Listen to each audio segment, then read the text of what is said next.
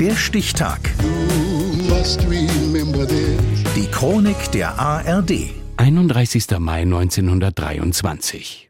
Heute vor 100 Jahren wurde Louis-Henri Maxence Bertrand Régnier Grimaldi, kurz Régnier III., der ehemalige Fürst von Monaco, geboren.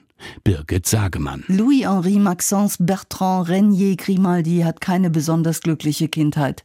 Als er sechs Jahre alt ist, trennen sich die Eltern. Und der eher schüchterne Junge wird nach England ins Internat geschickt, wo ihn seine Mitschüler hänseln. Dicker kleiner Monaco nennen sie ihn. Das Abitur macht er in der Schweiz, studiert in Montpellier und Paris, kämpft im Krieg an der Seite der Franzosen gegen die deutschen Besatzer.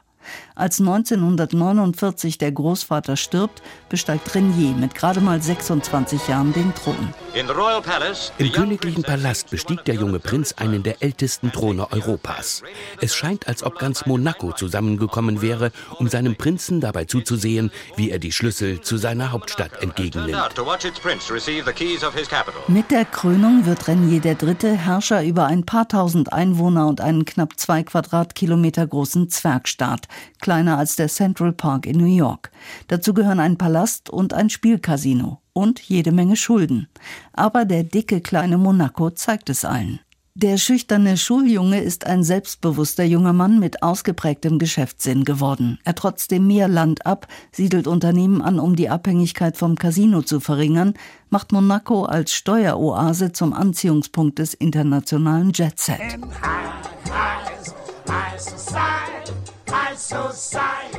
Und er heiratet 1956 einen echten Hollywood-Star. Die US-Schauspielerin Grace Kelly, die er bei den Filmfestspielen in Cannes kennengelernt hat, bringt dem Fürstentum zusätzlichen Glamour. Am Arm ihres Vaters betritt die Braut die Kathedrale.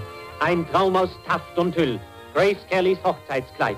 90 Meter Tüll und 290 Meter Valenciennes-Spitze, die mit Perlen über und über bestickt ist. Die US-Filmgesellschaft MGM zahlt das Kleid und die gesamte Zeremonie wird von unzähligen Kameras begleitet. Ein Riesenmedienereignis live übertragen in ganz Europa und anschließend noch als Dokumentarfilm in den Kinos zu sehen. Grâce Patricia, voulez-vous prendre pour légitime époux Régnier Louis Henri Maxence Bertrand ici présent.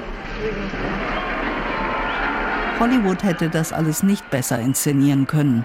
Für Reniers kleines Fürstentum ist diese Verbindung allein aus Marketing-Sicht grandios. Aber Gefühle sind auch im Spiel. But to give to you and to give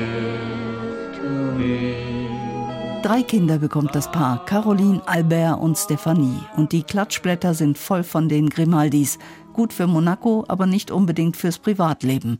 Immer im Schaufenster, immer unter Beobachtung, das sei schon anstrengend, sagt Trenier in einem Interview. 1982 stirbt Gracia Patricia bei einem Autounfall. Ein schwerer Schlag für Renier, der sich mehr und mehr aus der Öffentlichkeit zurückzieht. Seine Kinder bestimmen fortan die Schlagzeilen mit wechselnden Affären, Hochzeiten und Scheidungen. Dass ausgerechnet sein Sohn als Thronfolger sich so viel Zeit mit Ehe und Familie lässt, macht dem Vater Sorgen. Es stellt sich auch die Frage seiner Heirat. Das ist wichtig für die Erbfolge. Als Renier 2005 stirbt, hinterlässt er ein Fürstentum, das zwar immer noch winzig ist, aber größer, wohlhabender und bekannter als je zuvor. Heute wäre Renier von Monaco 100 Jahre alt. Der Stichtag. Die Chronik von ARD und Deutschlandfunk Kultur. Produziert von Radio Bremen.